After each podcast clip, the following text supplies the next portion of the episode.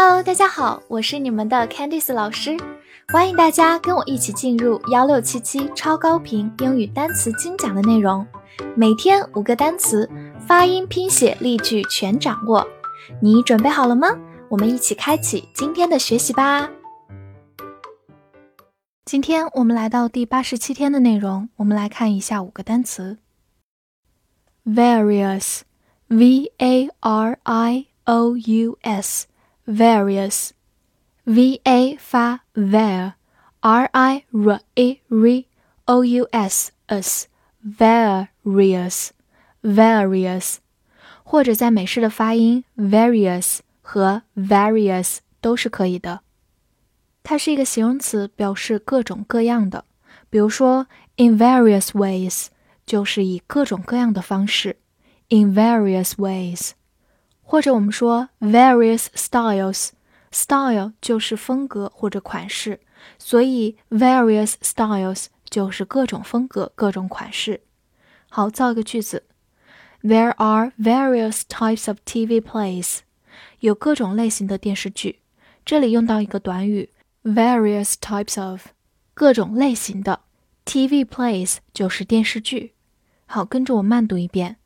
There are various types of TV plays. There are various types of TV plays. 最后拓展一下跟它相关的两个词，第一个是 vary，v a r y，做动词表示变化或者不同，vary。另一个变形 variety，重音放在第二个音上面，variety 是名词，表示类别。 smile，s m i l e，smile，字母 i 发它本身的音 i，末尾的 e 不发音。smile，smile，它是一个动词，也是一个名词，表示微笑。造一个句子。His father told him to be brave and smile at life. 他爸爸告诉他要勇敢，笑对生活。Brave 就是形容词，勇敢的。 Smile at somebody or something 就是对某人或者某事微笑。好，跟着我慢读一遍。His father told him to be brave and smile at life. His father told him to be brave and smile at life. 好，第二个句子，She had a big smile on her face. 她笑容满面。这句话当中的 smile 就是一个名词，表示微笑。 好，跟着我慢读一遍。She had a big smile on her face. She had a big smile on her face. 好，最后拓展一下，smile 是指微笑的意思。那么，哈哈大笑其实是另一个词，laugh，l a u g h，laugh，它既是一个动词，也是个名词，意思是大笑，哈哈大笑。 A r r a n g e，arrange，第一个字母 a 发短音 a，r r a n 发 rain，g e 发 z，arrange，arrange。它是一个动词，表示安排、排列或者整理。比如说，arrange a meeting 就是安排会议，arrange a meeting。好，另外我们也可以说 arrange an appointment appointment，appointment 就是预约的意思，所以 arrange an appointment 就是安排预约。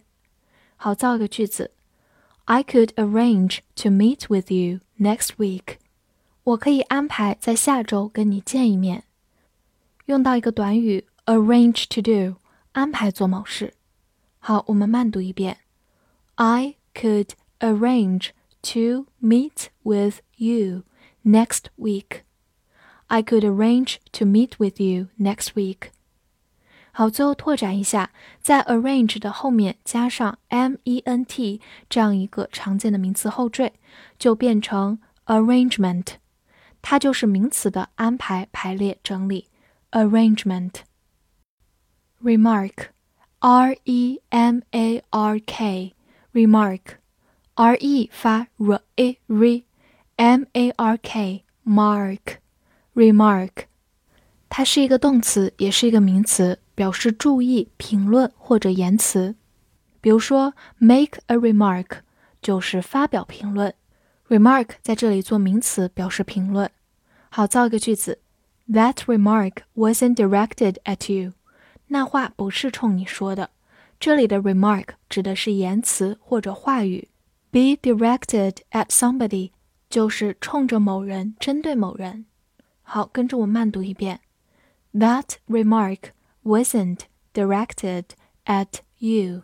That remark wasn't directed at you.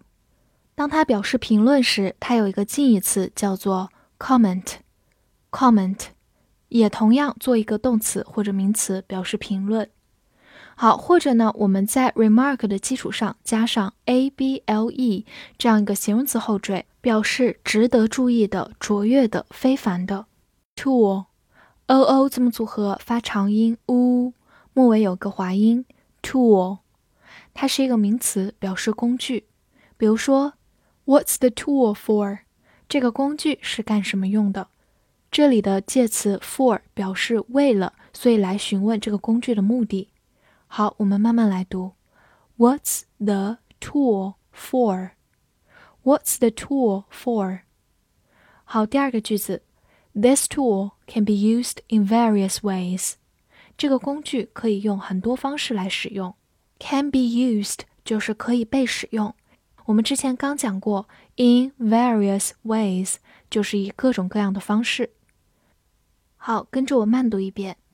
This tool can be used in various ways. This tool can be used in various ways. 好，最后拓展几个常见的工具类型。Hammer，hammer。名词锤子，我们之前也讲到过。clamp，clamp，名词夹子。drill，drill，名词钻子或者钻孔机。 复习一下今天学过的单词：various，various，形容词各种各样的，也可以读作 various，various。smile。Smile，动词或者名词表示微笑。Arrange，arrange，动词安排、排列、整理。Remark，remark，动词或者名词注意、评论、言辞。Tool，tool，名词工具。今天的翻译作业，我可以安排这次会议在各种各样的地点。这句话你会正确的翻译出来吗？别忘了在评论区写下你的答案，记得点赞并关注我。See you next time.